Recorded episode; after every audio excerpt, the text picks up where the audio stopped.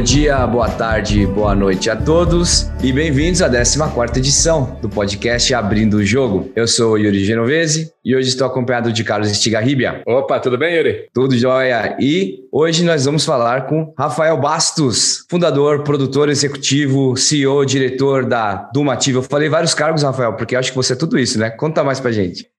Tudo bom? É, primeiro, obrigado pelo convite por estar aqui, poder falar do trabalho que a gente tem feito aí. Eu, na verdade, eu só me apresento como produtor, cara. Não, não tem nem como dono me apresento mais, mas, mas eu acho que um cargo só já tá bom já. Os outros já estou dispensando. É muita coisa para botar no cartão. Show de bola. Pessoal, a Dumativa, em parceria com o Cellbit, quem não sabe, o Cellbit é um grande influencer hoje no YouTube, Twitter, Twitch. Uh, eles estão produzindo um novo jogo. O nome desse jogo é Ordem Paranormal, Enigma do Medo. E junto com a Dumativa, o Cellbit conseguiu juntar aí incríveis 3 milhões de reais em crowdfunding pelo Kickstarter, fazendo esse jogo o maior jogo brasileiro da história, sendo aí fundado, fundado essa palavra é em inglês, né? Sendo Arrecadando financiado, dinheiro. Financiado. Sendo, exatamente, sendo financiado pelo público. Quer falar um pouco mais sobre isso para a gente, Rafa? Dar uma introduzida e depois um pouco sobre a Dumativa? É, o projeto do, do Ordem Paranormal, ele, ele veio de, um, de, uma, de um projeto de RPG no, no Twitch, que, se não me falha a, a informação, ele, ele é o segundo maior RPG do mundo em audiência. Ele pede para o Critical Role, que é, um, que é bem grande, um RPG que tem é, dubladores do, de jogos famosos. E esse RPG fez muito sucesso. Eu assisti alguns episódios e, como eu tinha feito no Lenda há seis anos atrás, eu olhei para o vídeo e falei: aqui tem alguma coisa. É, não pelo tamanho da audiência, mas pelo conteúdo mesmo. O conteúdo era muito bem feito, era muito bem produzido. O, o, o é um excelente escritor e designer da, daquilo ali que ele está fazendo. É, e eu assisti alguns, alguns episódios e entrei em contato com a gente. Teve uma reunião muito breve com ele e eu conversei com ele, falei de como a Dumativa trabalhava. A gente não trabalha de, de fazer jogo sendo contratado, como outsource, fazendo serviço. Eu sempre falo que é parceria. Por isso que eu gosto de, de conversar com a pessoa antes, falar, cara, esse é o projeto da tua vida, isso é o que você gosta de fazer, porque eu, eu não quero entrar para ser um, um contratado seu, eu quero entrar para pegar a propriedade intelectual eu vou desenvolver ela. Hoje Lenda, inclusive, Lenda do Herói é nosso também. A gente tem percentual dele. Já recusei vários projetos de influência que tinham audiência grande também por causa disso, de, de eu não sentir que a gente ia trabalhar junto, a gente ia ser contratado. É, que não é uma coisa que eu quero. O foco da Normativa é propriedade intelectual é, e a gente não se importa de, de ser uma propriedade intelectual feita a duas mãos. A gente não tem esse problema, a gente não acha que a indústria de entretenimento é, ela não funciona assim. É, vou, vou fazer, pegar minha obra e vou levar para frente e vou embora. Construir é, um conjunto, né? É, conjunto. A gente acha que isso é importante. Existe uma parte do, do, da cadeia produtiva de desenvolvimento de jogo que muitos desenvolvedores não enxergam, que é essa comunicação e essa proximidade que a Dumativa pegou no longo dos anos com esses influenciadores e pessoas que dão a cara a tapa, que mostram o trabalho quase que o dia inteiro. É, dá para a gente uma perspectiva completamente diferente da nossa profissão e essa aproximação com o Selbit aconteceu, é, teve uma, uma, uma, afinidade muito grande entre a gente, é, é, sobre o que a gente viu sobre o projeto, sobre o que ele tinha de visão do projeto. E, cara, foi muito rápido, foi papo de três, quatro meses, a gente, entre o começo da conversa e, e o lançamento da campanha. E, e, aí aconteceu o que aconteceu, a gente não esperava, é, eu, principalmente, porque eu fiquei internado no CTI na véspera da campanha, fiquei 10 dias. Nossa, eu só fui saber que a campanha deu certo, ela estava no sétimo dia. Então eu, eu levei dois sustos, um, um bom e um ruim. é, e aí, quando eu saí, a campanha já estava com 2 milhões. É, Mas você falou, vou até voltar, porque se é assim quando eu tô fora. Não, cara, eu tomei um susto, velho. 2-2, na verdade. E aí a relação com, ele foi essa. Foi muito parecido com a história com o Marcos Castro com Lenda do Herói. A gente viu ali que tinha uma pessoa que queria muito fazer uma coisa. É, a Dumativa tem algumas coisas que ela já tem é, de ideia. A gente vê uma ideia que se encaixa naquele, naquele projeto. É, a gente tem uma parte musical muito forte. Eu sou músico, inclusive. Comecei a empresa. A Dumativa começou com músico e com escritor. Ela não tinha programador, não tinha design. Então, a gente tem uma, uma característica bem específica é, desse tipo de projeto, E acabou que a nossa história absorveu esse tipo de competência para jogar dentro dos nossos jogos. Tanto o Ordem Paranormal quanto o Lenda tem uma parte de som muito forte, por causa de motivos diferentes, mas. É, e acabou que a gente montou essa campanha. É, a gente sabia que ia ser uma coisa muito maior do que o Lenda, porque a gente tem é, hoje um público do próprio Lenda que é muito grande no Brasil. É, e o público do Selbit também é muito grande. E a gente hoje já tem uma validação. A gente tem um jogo com muita aprovação na Steam é, e bastante reconhecido. É, era uma situação diferente de sete anos atrás, mas bater 3 milhões, que era, foi a maior campanha da história de financiamento coletivo no Brasil, a gente não estava esperando, não. Foi uma coisa que é bizarro. Bizarro. Aí agora eu não acho que a gente sustenta esse recorde de muito tempo, não. Tá muito legal de ver como o financiamento coletivo tá é, para editorial e para o RPG, né? RPG hum. físico. É, para o jogo digital ainda não, porque eu acho que os projetos que estão indo, a forma como estão indo para o financiamento coletivo estão muito ainda cru. Não passa ainda para o público uma confiança. Eu acho que as pessoas ainda não se ligaram sobre o que, que é financiamento coletivo aqui para jogo no Brasil. É, e, e, isso aí complica muito a, a, a, visão do público sobre isso. Mas, mas acho que está melhorando demais. Assim, o público brasileiro perdeu muito do preconceito. É, Rafa, eu acho que assim, uma coisa né, de que eu vi nesse de vocês, um que era uma qualidade, que quando você olha, você sabe, putz, aqui tem um cara né, que já, já tem uma base é legal, que fala bem, é, o que foi é falado é sobre o jogo, né, é durante aquele vídeo, era super estimulante, muito bem feito, sabe, é, acho o pitch, então acho que isso também é, é, isso faz parte e, e, que vocês também já têm um é primeiro é, é super case, né? Então acho que isso tudo é, que assim, eu acho que se, se, tem uma coisa que não foi é, é que foi sorte, né? eu acho que é, foi pois juntou aí que vocês já tinham essa experiência, né? E acho que a produção toda, né? Porque eu eu eu sempre vejo outros jogos, as campanhas e tudo, e, e aparece muito assim: ah, o cara tem lá é, meio que uma ideia e fala, ah, pô, que legal, mas só que ele não validou bem antes o mercado e tudo mais. Eu noto que pô, vocês, vocês, eh, obviamente, querem fazer o melhor jogo, é possível e tudo, mas você tem esse estudo antes, né? Você falou, falou, putz, isso aqui isso pode ser grande, né? Você está pensando obviamente no jogo, mas também se tem um público, né? É, é para isso. Lenda, eu acho que foi um exemplo, né? Quando, é, na época também foi um, acho que um recorde, né? Quando, quer dizer, foi é uma escala menor, mas há seis anos atrás, né? Eu lembro que a gente é, falava naquela época, caramba, os caras já estão com, é, captaram, eu não lembro quanto, né? Mas eu acho que é isso, né? Também, vocês não, é, é, é, vocês fazem toda essa parte de pré produção muito bem feita, né? Isso, isso eu não noto muito em outros estúdios, então acho que contribui, né? Não sei. Do, Uma coisa que a gente tem de, de filosofia é o material visual que a gente produz, ele precisa ser cinemático, ele precisa ter, ele precisa ser muito forte. O trailer do Lenda eu tenho muito orgulho. É, eu acho que é um dos trailers mais legais que eu já vi. É, a gente tem um, um puta apoio do, do, Acho que a proximidade da gente também com, com o pessoal do YouTube.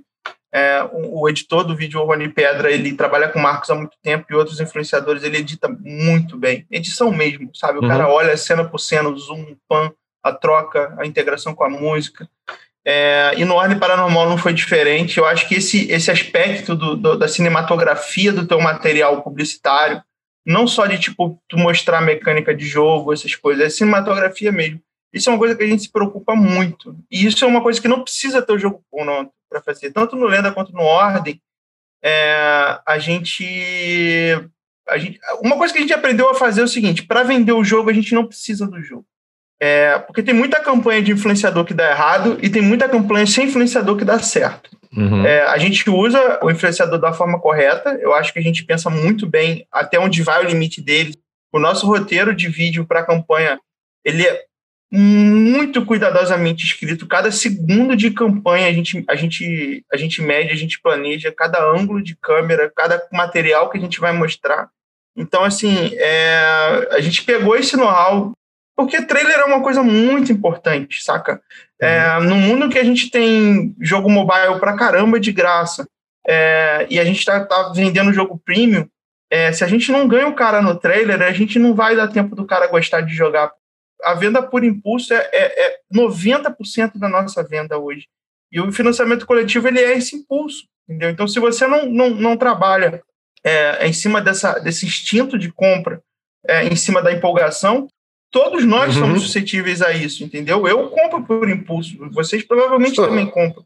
Com é, certeza. Então, assim, é, a gente levou essa cabeça para o videogame, para produção, saca? A gente tem que fazer jogo bom, mas não adianta só fazer jogo bom, não adianta ficar com a cabeça dentro do estúdio, é, porque é um moleque de 9 anos, de 10 anos, que tem que se empolgar com o que a gente está fazendo. É, então a gente está construindo hoje aqui no Brasil esse, esse, essa, essa nossa, nossa base, nossa, nosso forte, né? Então, é, a gente tem um Discord com 5 mil pessoas, cara. 5 mil pessoas eu começo financiamento coletivo muito bem. Qualquer uhum. um. Entendeu? Então, é, é, pra vocês terem uma ideia, o Ordem Paranormal hoje tem 22 mil pessoas. A gente tá chegou a 30 milhões com 22 mil pessoas. A comunidade do Lenda, que comprou o jogo, é, é 60, 70 mil pessoas. Então, assim, a gente nem chegou ainda no todo que a gente pode vender do Ordem. E o Lenda ainda está vendendo, vendo cópia do Lenda todo dia. Então, assim, 90% no Brasil. Eu vou começar a produzir para fora do Brasil é, ano que vem. A gente lançou a versão em inglês, mas lançamos toda errada, porque é, a pressa de fazer, de, de, de, terminar um projeto, né? E acabou que a gente, depois lançamos o trailer do inglês, a gente chamou a atenção de gente lá fora e as pessoas falaram: ó, vamos, vamos botar nos consoles, vamos fazer um lançamento melhor. A gente, a gente não tem essa cabeça, é, eu perdi, na verdade, isso, que é uma coisa que a gente ouve, ainda ouve, que é: se seu jogo não vendeu no lançamento, o seu jogo não vai vender. Isso a gente ouviu. É uma grande falácia, né? É, é isso, isso, é uma puta mentira. Quem fala isso, cara, tá errado. O próprio Among Us vendeu bem depois do lançamento dele. É. Deu, deu, um tempo, deu um tempo razoável. No, né? no Man's Skies foi um grande flop e hoje tá voando de novo. É, tá voando de novo. Então, assim, eu acho que enquanto tiver gente que não conhece o seu jogo, é, o teu jogo tem chance de vender. Então, a gente fez isso com Lenda. A gente vendeu muito mais cópia no Lenda fora do segmento de YouTube, em termos de unidade, do que na época que a gente fez. Estava ali todo mundo falando daquilo. É, e a mesma coisa o Ordem, cara. O Ordem vai vender muito mais unidade do que isso, saca? Vai vender muito mais unidade. Porque muita gente ainda não comprou, é, uhum. quer comprar, entendeu? E tá com medo de comprar porque é financiamento coletivo, não quer esperar um ano e meio, comprar um jogo com um ano e meio de, de antecedência. Então tem uma porrada de fator é, que a gente está levando em conta. É, então essa questão de construir uma comunidade no Brasil orientada a consumo é uma coisa que é triste, porque é óbvio é, que o desenvolvedor ainda não perceba a responsabilidade que ele tem sobre o consumo do produto que ele está fazendo. É, existe uma ilusão muito grande de se jogar essa responsabilidade para publisher, é, que também não é um, um, culpa da publisher quando o seu jogo não vende. É, é, muito difícil, é muito jogo no mercado, saca? A gente compete com jogos bizarros, saca? É. É, a gente está no meio do lançamento do PlayStation 5. As pessoas não estão falando, a imprensa não está falando do nosso jogo. Se a gente não tivesse hoje uma comunidade fechada, que já conhece a gente e que já conhece o nosso o produto que a gente quer fazer, a gente não teria feito essa campanha. A gente vendeu essa campanha para o nosso público. A gente ainda não chegou fora do nosso público, a gente não teve espaço de, de mídia suficiente para vender fora do nosso público. Esse, esse ponto aí, porque você falou, né, ela que os jogos é, eles é, não precisam ter o pico de, de venda quando lança, né? É interessante porque isso muda até a forma como é você vê é lá uma publisher, né? Porque geralmente as pessoas jogo premium, né? Acaba indo lá para publisher porque quer pegar, é, quer ter meio que o, é meio que o foco todo para aquele lance e, e, que já vire logo no começo.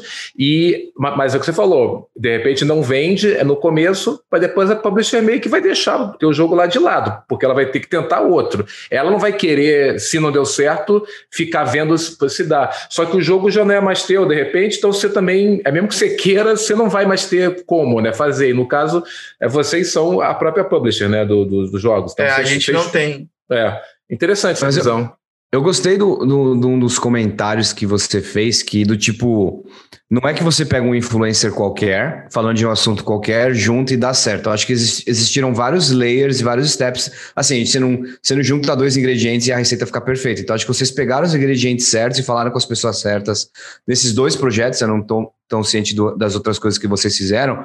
E aí, com o, o financiamento coletivo, ele funcionou super e deu muito certo. E o outro ponto citado que é do tipo, a gente está fazendo esse jogo para o nosso público, quem são as pessoas que jogam nossos jogos, que a gente conhece e que a gente sabe que vai dar certo.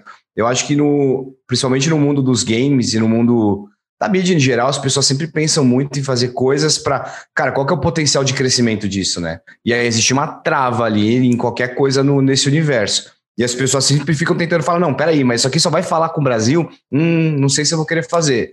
Sendo que vocês falam, não, vocês estão indo por outro lado, vocês estão falando, não, a gente vai falar com o público brasileiro, a gente está pegando esse cara que é um grande influenciador, que tem muito sentido com o jogo que a gente vai produzir e vai fazer bem feito. Porque eu acho que, para mim, o que me cativou foi isso. Porque eu, eu descobri uh, sobre a campanha através né, de LinkedIn, etc. Eu não jogo basicamente quase nada single player. Eu não jogo jogos que são tipo é, 8 bits e assim mais, mais indie 2D e tal. E é quando eu vi o primeiro vídeo, né, quando eu vi o vídeo do financiamento coletivo, eu falei, nossa, que bonito, que bem apresentado. E eu fui vendo a continuidade, fui ouvindo um pouco sobre a história, a narrativa, como foi feito, eu fiquei, puta cara, que maneiro. Nossa, que legal. E eu nem sabia quem era o Cellbit. Eu nem, até falha minha, eu nem sabia quem era o cara, entendeu? Eu falei, nossa, pegaram um cara bonito ali para apresentar, e depois eu vi quem era. Eu falei, não, o cara é um baita de um grande influenciador. E aí depois eu fui vendo, fui acompanhando, fiquei, caralho, que animal. E aí eu fiquei hypado, saca? Não é meu tipo de jogo. Eu vi quais eram os perks, eu falei, caramba, meu nome no, no, nos créditos do jogo, que massa. Nossa, se eu der cinco pau, eu consigo tomar um café com o cara. E aí foi indo, foi indo, foi indo. E e eu, eu até anotei isso, porque a grande parte das pessoas que apoiaram, a maior parte das pessoas que apoiaram, não apoiaram com o valor mais baixo. Eles compraram o jogo, já pré-compraram o jogo, o que é muito massa. E a outra grande parte pegou do tipo, cara, Season Pass, eu tô até lendo aqui, cargo exclusivo no Discord, que é um animal. E eu até queria entender como é que vocês estão se preparando, Rafa, para estruturar esses, esses, essas premiações do futuro, porque vocês estão se comprometendo a fazer um jogo e depois entregar para a comunidade o que vocês estão pegando de financiamento coletivo, né? É, basicamente, o que a gente tem de filosofia normativa é, é, são duas entregas. Uma é a entrega da obra, outra é a entrega do artista. Uma coisa que eu percebi no, no começo do Lenda é, foi que o, o brasileiro ele não paga cinco reais numa música mas ele paga 300 reais se ele estiver num show. É isso. e onde a música tem uma qualidade pior. E você pensa, por quê? É o artista, é a pessoa que faz que é importante. É, a gente, quando foi na Comic Con, a primeira Comic Con foi quando essa coisa instalou na minha cabeça, porque ninguém conhecia quem eram as pessoas na Dumativa, mas a partir do momento que a gente foi apresentado como desenvolvedores daquela obra, as pessoas começaram a fazer fila para pegar autógrafo. Uau! Então, uma coisa que a gente percebeu foi isso. Então, essas entregas do financiamento coletivo, elas estão sempre relacionadas à obra, que é o jogo, à propriedade intelectual, que são coisas derivadas, camisas, bonecos, ou enfim, o que for, é, pôster, é, e o artista. É o relacionamento que você vai ter com o artista nesse tempo. E eu vou falar do público brasileiro porque é o público que hoje que eu trabalho. Mas eu tenho a impressão de que isso não é um fenômeno do Brasil. Isso é um fenômeno das pessoas. Existe um grupo de pessoas que gosta de se relacionar com o artista também. É, eu vejo isso pelo fenômeno do Twitch. Cara, com streamer, é, do youtuber, YouTube, com certeza. Streamer, é, é, você vê pessoas extremamente ordinárias de lugares mais improváveis do Brasil virando celebridade. Pessoas tímidas, pessoas carismáticas, pessoas, enfim. Quer dizer, pessoa tímida pode ser carismática também, mas pessoa tímida, pessoa desenvolta, é, então, é, essas coisas, a gente, eu estudo muito essa, esse tipo de, de relação que o público tem com o artista para fazer o que a gente tem feito. Então, na hora de escolher essas recompensas, boa parte delas são isso. É uma comunicação que a gente estreita com esses consumidores, uma entrega que a gente faz para eles verem, é, viverem essa obra, do tipo ter uma camisa, ter um pôster, ter alguma coisa física, e o próprio jogo. Então, as recompensas basicamente são essas. É, hoje no Lenda a gente tem boneco, tem camisa, tem jogo que a Estrela lançou, é, tem um filme que parou, porque o audiovisual no Brasil deu uma, deu uma parada nos últimos anos, que a pandemia também me deu uma parada. É, então a gente, a gente tenta trabalhar nesse tipo de. Acho que o nosso maior negócio, é, o maior ativo que a gente tem hoje é o relacionamento com o público. Então, toda essa campanha, se você olhar, até a forma verbal como a gente como colocam-se os textos, elas, são de um jeito de se criar uma certa é, é, é, sensação de que você está criando um relacionamento. Porque boa parte dessas campanhas que dão errado é tipo, eu tô, tô aqui para te pedir, eu podia estar tá matando, eu podia estar tá roubando, mas eu tô aqui. você não está para entregar valor, é, né? Você fala assim, eu preciso do dinheiro, me dá. É muito ruim isso. E se você olhar, existe um padrão é, de, de comunicação, é, pelo menos brasileiro, que eu vejo, é, não, não querendo de forma nenhuma dizer qual é a regra certa. Eu acho que tem muita empresa no Brasil que deu certo fazendo coisas completamente diferentes. Mas eu, eu vejo assim, para a Domativa funcionar, se eu fizesse desse jeito, não funcionava. Então, assim, eu olho muito o meu caso para dizer o que, que eu tenho que fazer. É, então você vê que a comunicação de dev é de uma ponta só, do tipo, ó, ou eu estou precisando vender o meu jogo que eu quero que você compre, ou eu tenho um material muito legal que eu quero que você valide. É, não, tem, não tem uma comunicação. Não, tipo, não tem eu, assim, eu, eu falando contigo casualmente. É, então, eu acho que essa, essa coisa de pensar no financiamento coletivo como um resultado de um, de um relacionamento e não como um, um objetivo de financiamento, é, eu acho que é o principal começo. É, sempre quando as pessoas vêm falar comigo sobre financiamento coletivo, eu pergunto, como é que está a tua comunidade? Porque no caso do Ordem Paranormal, eu fiz rápido, porque a Dumativa tinha uma comunidade é, que também tinha do Lenda, o Marcos também ajudou a apoiar o projeto, a, a divulgar. É, e tinha a comunidade do Selbit, que é extremamente engajada. Vocês não tem noção de como esse povo é apaixonado pelo Ordem Paranormal. Então a gente já tinha um lugar onde a gente estava mirando, que eram as pessoas que já conheciam a gente. É, a gente falhou nessa campanha num ponto. A gente não conseguiu sair do, do nosso público. Imagina se tivesse saído. Né? Porque, Nossa, é. É. Mas você acha que todo mundo que financiou hoje eram ou é, clientes antigos da Dumativa por causa do Lenda e novos por causa do, do Selbit? Você acha que todo mundo que financiou é por causa disso? Eu acho que a maior parte. Eu acho que a maior parte, sim. É, a gente teve, por causa da, da época que os apoios grandes foram feitos, foram feitos durante as lives, foram feitos logo depois das lives. É, tem relação, a gente mede, né? Então tem relação com alguma comunicação de rede social. A gente teve muito pouco cobertura do, do, do jogo fora do, do, do, meio de. A gente teve uma chamada num jornal, numa, numa revista, alguma coisa. A gente teve muito mais cobertura no. Foi muito mais. Mas você acha, que a, você acha que a grande mídia ia fazer alguma diferença para vocês em relação à, à, visibilidade e crescimento da campanha? Porque você falou que vocês foram num target, num público que vocês já conhecem. Você acha que. Porque você falou uma coisa muito importante no começo do nosso papo, que é grandes influenciadores falharam em fazer financiamento coletivo em, e, porque você já falou com alguns e você rejeitou projetos por causa disso. E eu achei isso muito marcante, porque, cara, não adianta a Anitta fazer um negócio que não tem a ver com a marca dela e com o brand dela. Talvez a Anitta seja grande demais para fazer esse exemplo. Mas algum, algum influenciador fazer algo que não tem nada a ver com ele ou que não tem a ver com o target, né? E aí você acaba falando com pessoas que não vão nem te interessar, entendeu? Eu acho que mais a ver com, com como do que com quem. Eu acho que qualquer celebridade tem condição de fazer o jogo, mas ela, ela tem que ser parte da produção. Então, assim, no momento que eu sinto que o cara. Porque no caso do, do, do Lenda, do Lenda do Herói pro Marcos e o Ordem Paranormal pro Selbit, cara, é o projeto da vida dos caras. Você conversa com eles, mano. Você, você sente que eles, assim, eles morriam para fazer aquilo ali funcionar. E o roteiro eles, é do Selbit. Eles não estão ali para ganhar dinheiro saca? Eles não estão ali para subir o, o, a moral deles, eles realmente querem entregar para o público deles um negócio bom. E, cara, eu preciso desse comprometimento. Eu preciso desse comprometimento. Se eu não tenho esse tipo de, de relacionamento com o com, meu parceiro, é, eu não consigo ter esse relacionamento que a Dumativa tanto almeja ter com o público, entendeu? Então, assim, o mais importante que eu vejo deles é o quão compromissado eles são com o projeto. Eles estão todo dia, todo dia trabalhando no projeto. O Marcos está até hoje, tô, o Marcos está mandando mensagem aqui agora para falar do, do, projeto do Lenda, que a gente vai lançar mais um DLC do Lenda. Sete anos então, depois. Assim, o cara ainda tá... é, então, é, vou responder depois. Não, tô falando, isso já tem sete anos, né? Esse é um projeto longo, então não é que é um. É, pois Nossa, é. faz tudo isso. É, cara, incrível. Quantas pessoas vocês estão hoje, ô Rafa? Fala um pouco mais o... da Dumativa. A gente tem hoje 15 pessoas. Acho que é o nosso maior número. É, precisa de mais, mas a gente está crescendo com cuidado, porque capital orgânico é difícil. O dinheiro da Domativa é orgânico. Então, a gente não teve investimento de banco ou empréstimo, edital. Então, todo o dinheiro veio de algum lugar que tinha, tinha consumidor comprando alguma coisa. Então, a gente até teve um, novos sócios que também ajudaram a gente a organizar a, a empresa, mas nem não é um, não chega a ser um investimento que, que a Domativa não repõe.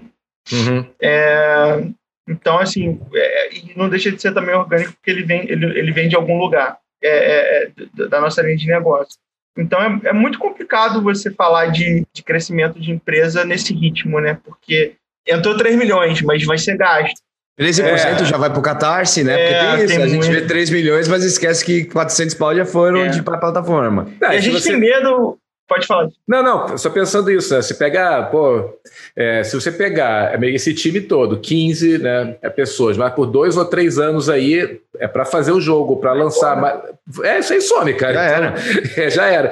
E isso é com vendas prévias. Então, depois é que vai entrar a grana que vai. É. Né, então, é realmente. É, parece muito quando você olha de cara, mas é é, acho o mínimo para que um jogo bom seja feito, porque isso é até uma coisa, né, Rafa? A gente às vezes vê é, certos editais, ah, eu dei 100 mil, 200 mil, mas isso realmente é para fazer meio que a primeira demozinha ali. Então, assim, quando a gente fala de jogo mesmo, é muito dinheiro né, envolvido. Isso é importante porque as pessoas saibam que não é um, um, uma coisa lá de 50 mil que você faz um jogo, você não faz nada, né? É muito dinheiro e é para fazer algo sério que é o que a gente quer, né? Que é o, porque é o que eles querem. Então, para ninguém, né? Eu acho é, que tá aqui para brincar disso, né?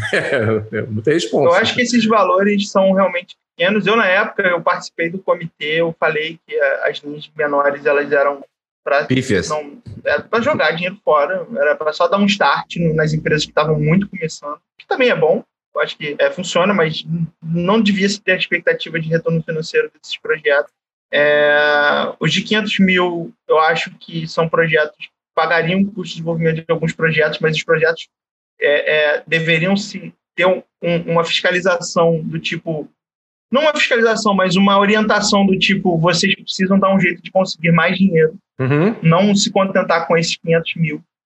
É, e os projetos de um milhão, eu acho que é o na trave. Assim, tipo, ainda precisa, mas dá para fazer. Então, acho que é, assim, a gente tem que começar a trabalhar com valor de verdade, cara, porque compete lá fora. É, é. Eu, graças a Deus, eu estou conseguindo competir com o meu produto aqui no Brasil. Lá fora a gente está vendendo também. A gente tem. É, é, o problema do mundo é que a estratégia da Dumativa, como ela, ela é local, a gente vai em cada lugar de cada vez.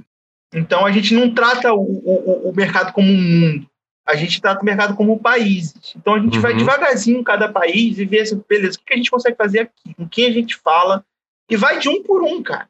Sabe, eu vou vender o Lenda do Herói o resto da minha vida. É, ainda mais lá que o Lenda, né, cara? É um jogo que não é só, ah, é, coloca alguma coisa e traduz e manda, porque o jogo, é, pô, é cantado naquela língua. É, então, quer dizer, isso tem que ter lógica, aquilo tudo, é, isso tem que ter graça, né? Eu lembro você é, falando, é, faz um ano e pouco, né, que você falou, pô, a gente está fazendo para acho que inglês, mas não é assim, é mesmo, é todo mundo sendo fera em inglês e tudo mais, mas você precisa ver se é, é, é ver se uma piada que você acha que é legal, é se é legal mesmo, né? É, é para lá e se soa bem e tem a parte lá de, lá de rima, métrica e tudo da música. Sonoridade. É, é, esse jogo. Acho que é um jogo difícil de traduzir. Esse é o jogo mais difícil do mundo para localizar, cara. Eu nem faria, eu largaria de mão. Não, ah, a gente não largou porque a gente acha que a gente tem um produto diferente. A gente traz um negócio com lenda diferente para a indústria de videogame. Não que ela, que ela é para todo mundo, a gente sabe que não uhum. é, mas ela, ela traz uma experiência de, de, de, humor teatral, de riso, que a gente aprendeu muito, muito, muito com o fato do Marco estar envolvido diretamente no projeto, de, de uma visão do, do, cara que fica no palco, como é que, de como a gente faz o punch. Isso ajudou a gente a fazer trailer, que é a hora, a hora que a gente dá o soco no trailer na cara do cara saca? De o cara falar assim, é agora. É, a gente sabe a hora que o cara vai decidir comprar num treino. Porque é a hora que a gente planejou isso. É, esse punch de, de humor, é, que muitas das vezes não precisa ser engraçado, ele só precisa te tirar da onde você está, da tua linha de raciocínio. Que aí você reconhece que aquilo é um negócio legal. Você é, se identifica com o que foi é, falado ali, você fala, é. pô, os caras não são trouxa, né? O stand-up faz muito isso, ele não necessariamente te faz rir, ele te faz uhum. achar graça. Então, é, é, é, um, é um, cara, foi um, uma puta experiência para mim, assim, pensar nessas coisas de, de, como eu aproveito isso fora do meu jogo, fora do meu universo de game dev e, e como eu realmente transformo isso num, num projeto de, de, de, empresa, de, de sustentar as pessoas que estão trabalhando, de dar qualidade de vida para elas e para mim também. É, e esse tipo de coisa que o Lenda trouxe para gente, do tipo, localizar o lendo é um parto, cara. É, é, tipo assim, é sílaba que tem que bater, com a nota que tem que bater. É, nem, todo, nem toda frase é, é, é, faz sentido se não for tiver uma. Então tem uma série de lógica É, porque tem que parecer uma música só. E, e, trocar de idioma é fazendo zero. Não tem como aproveitar nada. Não tem como aproveitar nada. A gente aproveita o tema. É, vamos falar de coisa de água. Saca? É isso que a uhum. gente aproveita. É, mas não, não dá. Mas, é, cara, foi, foi uma experiência legal e, e a gente quer aproveitar isso. A gente está tá bem próximo do, dos fabricantes de console, eles estão olhando Lenda com muito é, carinho, mais do que eu acho que a gente merecia. É, é, a gente teve muito, muito apoio deles para ter acesso aos dev kits. Legal. Facilitaram muito para a gente, para esses dev kits chegarem no Brasil. É, e foram eles que procuraram a gente. Eu passei a vida inteira procurando eles, indo no evento, não tendo a atenção que, que precisava. E de repente eu lanço o trailer em inglês, todos eles vêm falar comigo, por livre e espontânea vontade. E é, é bizarro, cara. E aí eu, eu falei assim: quer saber? eu vou focar no público. Porque toda vez que eu tento entrar no bolo, que tem um monte de game dev no mesmo lugar, procurando, disputando a coisa, eu perco. Eu uhum. nunca ganhei nada. É, eu acho que eles são muito mais competentes do que a Dumativa para conseguir esse tipo de coisa. É, a gente não ganha, cara. A gente não, não consegue. É, a gente vai em eventos de videogame que tá a Nintendo, a gente não consegue falar com eles.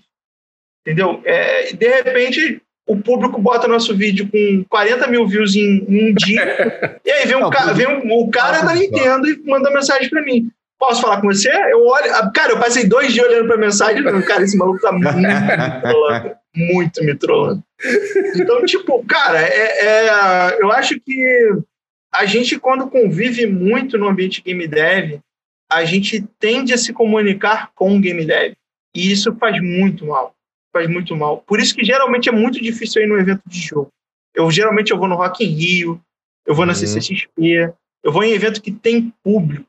O público não tá ali para ver videogame, ele tá ali para se entreter. Você é um cara B2C, né, velho? É bem claro. Assim. Cara, é, eu acho que é sim, isso. porque foi o que manteve a gente. O público foi o que bota a gente onde a gente tá. Eu queria muito ser mais B2B. É, porque eu acho que a gente tem. Eu fiz alguns B2Bs, mas eu não vou muito atrás, não. É, é, tem uns B2Bs que eu queria fazer, principalmente na área de educação, que a gente tem muita gente deformada em educação lá do Mativa. Mas é, não tive tempo ainda.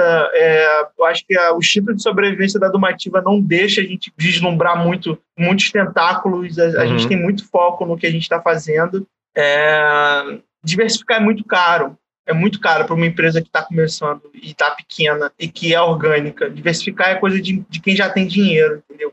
Uhum. Esse negócio de botar vários ovos na mesma cestinha, as pessoas dão esse conselho, mas esse conselho é para quem já tem muito coisa. Esse não é um e... conselho para quem está começando. Quem está começando é foco.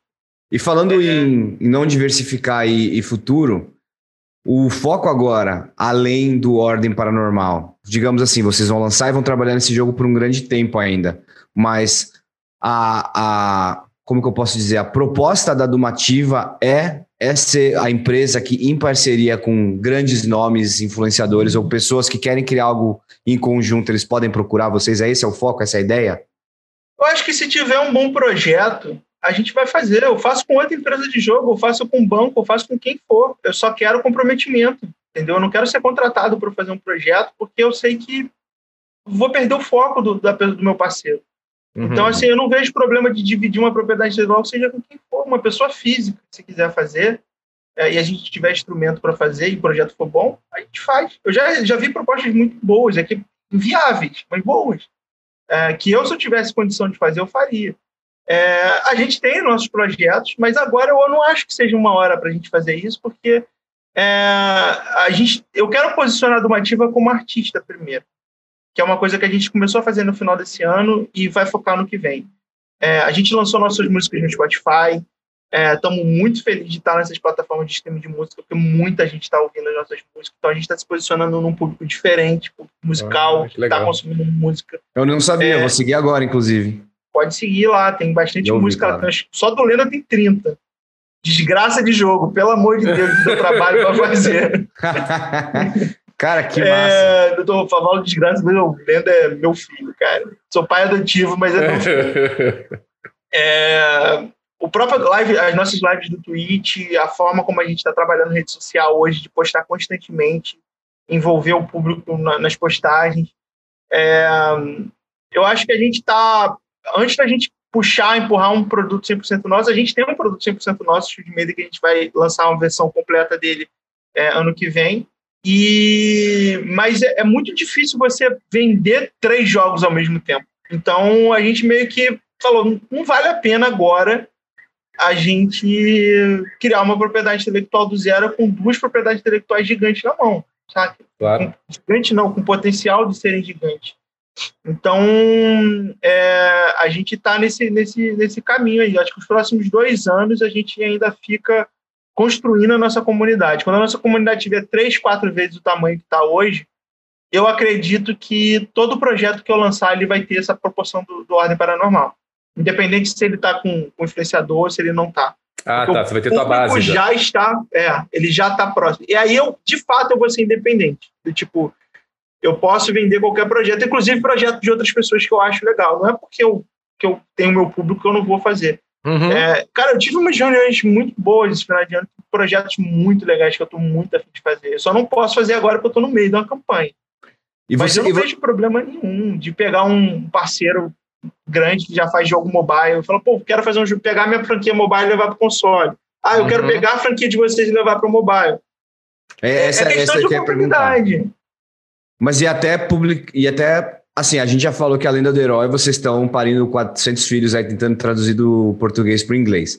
Mas Não, já foi, o, essa parte já foi. Essa já foi. Mas a ordem, o Ordem Paranormal, ele é muito mais localizável, eu imagino. Claro, hum. a atração dele no Brasil é, existe por causa da, da série do Cellbit e tudo mais, mas a ideia é animal, igual. Eu, eu por exemplo, quando, quando eu vi o trailer, eu falei, eu não conhecia o Cellbit, eu não conhecia a série do YouTube, eu falei, ah, interessante. Então eu gostei. A pergunta é: uma publicadora gringa, se eles vierem e falarem, olha só, eu gostaria de pegar o teu jogo e internacionalizar eles, é uma parceria que vocês estariam dispostos a fazer ou você ainda quer manter tudo in-house? De publicação, eu acho que não, porque eu ainda tenho dificuldade em enxergar o que, que eles me dariam de é. vantagem. Porque, por exemplo, uma publisher que eu vi atuando no Brasil hoje não bota 60 mil pessoas numa live. A gente tem lives lenda de 60 mil pessoas. Não coloca? É. Não coloca. Não coloca.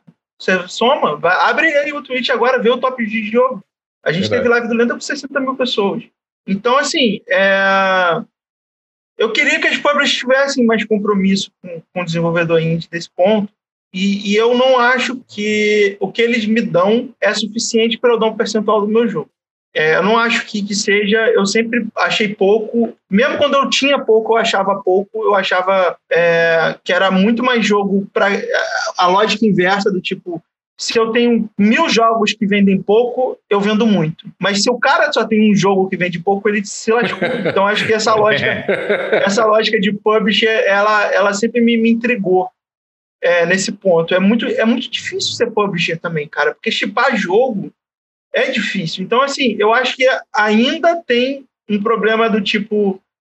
É, o caminho que a gente foi, que é o caminho da, vou dizer, o caminho da fama, uhum. ele, ele, ele traz algumas coisas que a publisher te promete e que a gente, bem ou mal, a gente já tem. A gente não tem no mundo inteiro, mas a publisher também não te dá no mundo inteiro. É. Então, e, e a gente tem uma, uma metodologia que eu carinhosamente chamo de metodologia Anitta, que é o Brasil é um trampolim também. É, você pode usar o teu público brasileiro para te jogar lá em cima num público internacional. A gente teve problema no lançamento do, do Lenda inglês por inexperiência mesmo, porque a gente não entendeu como é que a plataforma funcionava. Porque, por exemplo, a gente não sabia que a Steam, quando a gente fazia um update, é, é, de, tem um botão lá de tipo relaunch, que ele era completamente diferente do launch.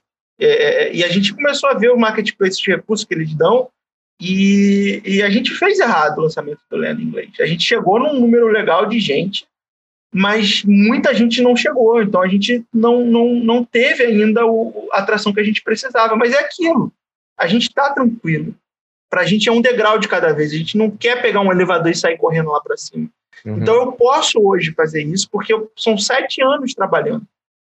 Mas eu acho eu... que é esse, esse, mindset que você falou que né, é difícil ser publisher também. Eu gostei desse comentário, porque assim, esse mindset, assim, uma, uma publisher que, que tá, ela tá buscando jogos e desenvolvedores que eles que sejam bons, que façam bons jogos, que sejam pessoas legais de lidar e tratar, entreguem no prazo e tudo mais. Mas existe muito no mundo inteiro, em, em qualquer área de, de atuação, esse esse, esse sentimento de hyper growth, né?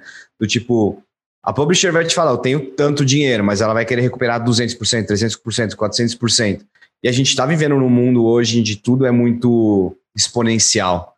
E aí, quando você está falando com, com, com estúdios menores que batem o pé e falam, não, peraí, é assim que vai ser, aí geralmente também fica aquele conflito de interesse, porque você tem de um lado, pô, tô cheio de dinheiro, quero crescer seu jogo, quero transformar você no Mark Zuckerberg dos games, e aí do outro lado tem a pessoa que fala assim, peraí, mas você nem me perguntou o que, que eu quero.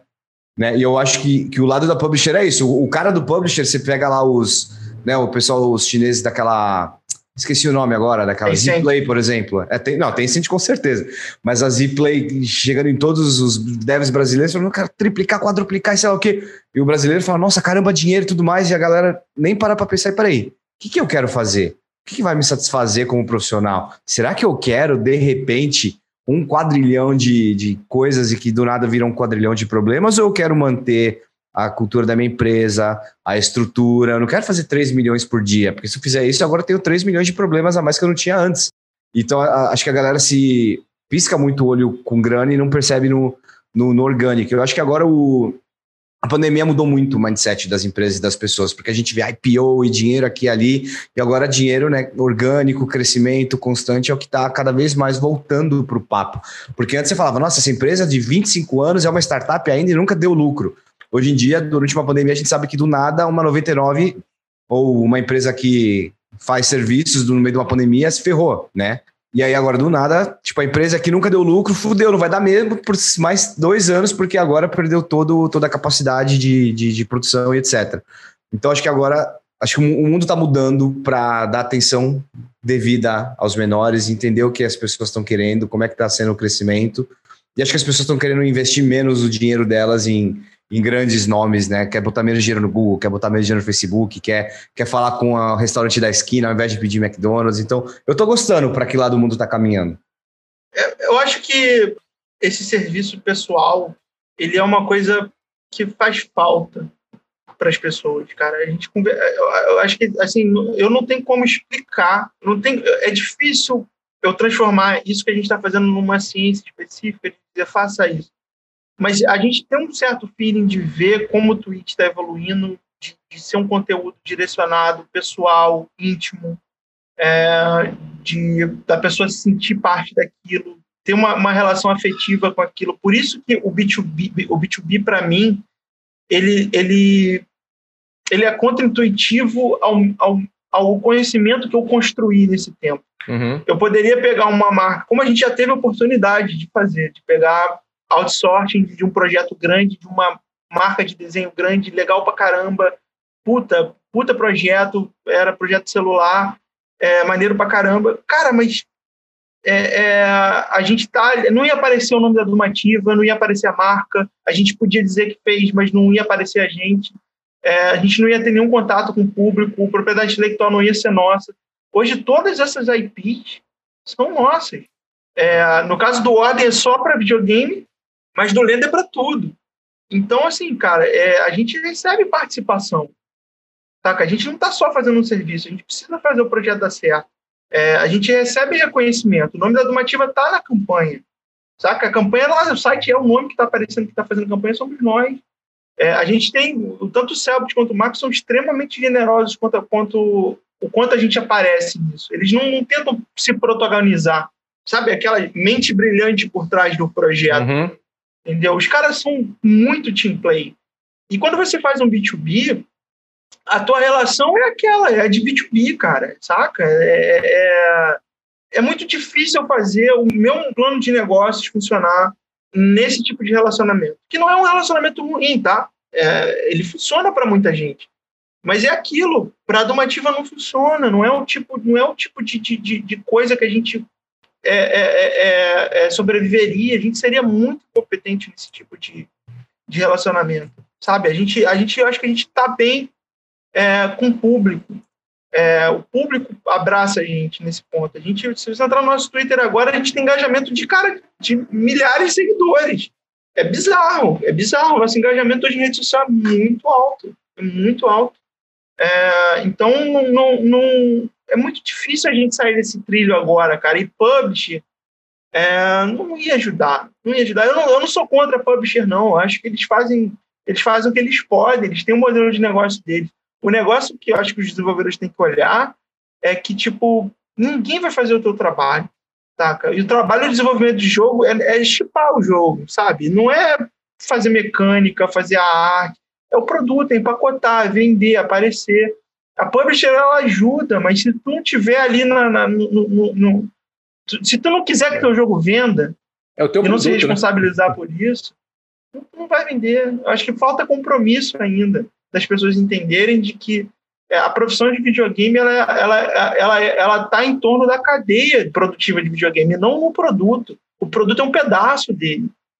A profissão de videogame é a cadeia. Você tem, porra, desde a formação até a distribuição. Então, meu irmão, tem que saber. É. Tem que saber. Porra, a gente treina as pessoas no educativo, então a gente tem uma certa formação aqui dentro. É, porque é difícil ter curso para fazer o que a gente faz. É, a gente tem um relacionamento com praticamente todo mundo que vende nossos jogos. É um relacionamento próximo, Steam, a nuvem, é, os, os, consoles. A gente tem um e-mail, eu sei de nome dessas pessoas. Entendeu? Então, assim, esse tipo de relacionamento eu gosto de ter. Não só com esses parceiros, mas com o público. É porque é muito difícil fazer sozinho, cara. É muito difícil. É, é, é, eu, vejo, eu vejo esse exemplo do, do do Among Us, é, eu acho que são os caras mais, com toda a sinceridade do mundo, são os, os Beethoven do videogame. Porque o que eles fizeram sozinho. É. Os caras viraram plataforma de propaganda política. É, surreal, os caras né? viraram plataforma de marca. Você tem é. que chamar as pessoas para jogar Among Us hoje para fazer propaganda. É. E você vai olhar os caras, é um monte de moleque. É. Puta inteligente. Porra, moleque que eu digo de idade. Uhum. Pra mim são os Beethoven do videogame, mano. Não tem. Assim, fazer aquilo sem dinheiro é muito talento. Porque fazer aquilo com dinheiro eu acho que é até tranquilo, porque o, o Felgás, por exemplo, teve uma puta campanha de marketing. É. Muito bem feita, muito bem executada, gastaram muito dinheiro. Uhum. E foi junto. É. Só que o Felgás acabou o dinheiro, Caiu. acabou de jogar, É. ele cai. É verdade. O, o Among Us não, os caras vão fazer live no Among Us no Game Award. Então, assim. A gente, ainda tá pra, a gente ainda tá pra ver o quanto o Among Us se sustenta, né? Porque a hype é recente ainda. Mas o Fall Guys, assim como caiu, subiu, já caiu mesmo. Mas o Among Us eu tô muito curioso, porque virou. É. mas eu acho que não vai ser para sempre, sabe por quê? Nada é, Porque né? eles não são uma empresa grande, eles não são um Fortnite que precisa daquela máquina girando. Uhum. Os caras podem seguir em frente, entendeu? É. Então, é- essa necessidade de que o, o, o Among Us precisa ser é, um sucesso eterno, eu, eu acho que, assim, pelo pouco que eu vi dos desenvolvedores, eu não acho que é nem isso que eles querem, saca? Eles não querem que aquilo fique, fique a top venda do, do, do- do- Inclusive, eu acho que eles já estão bem querendo que não fique, para eles poderem Fazer outra dar coisa. continuidade no trabalho. É, talvez essa seja a minha cabeça de BizDev, né? De sempre pensar no crescimento. É, tá- cara, tá- mas- Mas aí é a questão do seguinte: é, esse crescimento é, de, de, de jogo como serviço, ele é muito pesado para uma empresa, porque ela não- eu olho para a Blizzard hoje, aonde que a propriedade intelectual, para onde a propriedade intelectual da Blizzard está expandindo? E é uma empresa que, puta, eu, eu sempre quis saber o que que ela está fazendo de novo, hoje eu nem acompanho mais. É, adoro os jogos de lá, mas, sabe, é, mas é uma opção deles entendeu? Porra, vai falar que tá errado? Não vai falar, os caras estão ganhando dinheiro pra caramba. Mas É. é. É, é, é difícil falar que você teria um comportamento desse tendo uma equipe de seis pessoas, dez pessoas, Uhum. entendeu? É, eu acho que nessa questão do, do- da promessa da, da publisher, do relacionamento, a gente não tem muita ilusão, porque é, eu sei o que eu precisei fazer para ter uma live de 4, 5 mil pessoas. Então, eu não, eu, não, eu não sei até que ponto a publisher tem controle sobre isso. Entendeu? É, sobre o, o fato delas ter. Porque na ponta, quem é que está na ponta? É o streamer. É, É. o jornalista. é- são pessoas que têm RG e CPF. Então, se essas pessoas não pegam carisma ali do jogo, vira uma ação de comercial, e essa comercial geralmente soa muito artificial. Então a gente decidiu pular uma etapa, saca? A gente tem, puta, a gente fala com streamer, a gente entra em live. Deve ter live do Lenda agora, que tá rolando. Deixa eu só ter certeza do que eu tô falando. A gente, a gente agora no momento não tem, mas até uma hora atrás tinha. Uhum. Então a gente não, não- hoje a gente tem uma área educativa só para isso, inclusive, é para relacionamento com streaming. Ah, é, é... isso que eu ia perguntar. Vocês também se configuraram para dar suporte a toda essa. Porque é um novo paradigma, né? Há cinco anos não era assim, não fazia jogo dessa forma. E é um novo paradigma, vai falar com o streamer, tá? O marketing diferente em vez de gastar em mídia tradicional. A nossa sorte foi ter pulado do barco do YouTube antes. Porque uma coisa que eu, inclusive, que o Selbit me ensinou muito bem é essa visão de que é melhor você ter mil pessoas assistindo ao mesmo tempo do que você ter um milhão de pessoas vendo o teu trailer. É, isso é o efeito do Game of Thrones sobre os séries da Netflix. O Game of Thrones sempre é no mesmo horário, você tem certeza que todo mundo vai assistir junto no mesmo tempo. É, e o Netflix não. E a chance de você virar assunto quando você tem mais gente falando ao mesmo tempo, de converter aquilo, é muito maior. Então, uma live de 10 pessoas do Lenda, para mim, tem muito valor. Tem muito valor. Porque provavelmente são, com certeza, são 10 pessoas que vão comprar. Então, é, é o Twitch e esses lives, para a gente hoje, são um ativo, um ativo não, um recurso muito importante. Porque você tem muito da atenção da pessoa. Então, uma live boa de 500 pessoas, eu converto muito. Eu converto Cara, muito. que interessante isso. Não, é Porque é bizarro. Eu, pô, sabe, tá 10 anos mais novo que eu, cara. 10 anos mais novo que eu. Eu já perdi a minha capacidade de enxergar isso. Ele, ele tem que falar isso e explicar o óbvio pra gente que trabalha no entretenimento, de enxergar o óbvio. Mas você sabe disso, mas você não tá com isso imprintado na ah, tua mente, né? É isso. Ah, o, cara, o, cara, é muito inteligente, ele é o Marcos. Muito bom mesmo. Cara, é, assim, toda reunião que eu tenho com eles, eu, eu, eu, eu, paro 20 minutos depois e falo: puta merda, eu aprendi um negócio hoje. Que animal. um negócio hoje. São, são pessoas brilhantes, assim. Estou muito feliz de estar trabalhando com eles. Assim. Não só pelo lado pessoal, porque são pessoas extremamente agradáveis, mas pelo lado profissional também. Eu aprendo muito com eles é, essa questão de, de, entretenimento, de enxergar o videogame como entretenimento, como não só um produto que está ali na prateleira para vender. É, isso é um projeto de vida, eu não faço isso de um dia para o outro, não está pronto ainda o projeto do Mativa, eu, eu preciso de mais uns 5, 6 anos para fazer esse projeto funcionar. Então, é, mas pelo menos a gente hoje eu tenho uma tranquilidade, assim, de, tipo, eu tenho dois resultados muito bons na minha Muito sabe? legal. Eu não tô, eu não tô do tipo, não tô mais na teoria. Uhum. Passou eu não tô mais na teoria. É. Isso me dá uma certa paz de espírito. Que o Chico é. conhece. A gente já passou muita coisa aí de.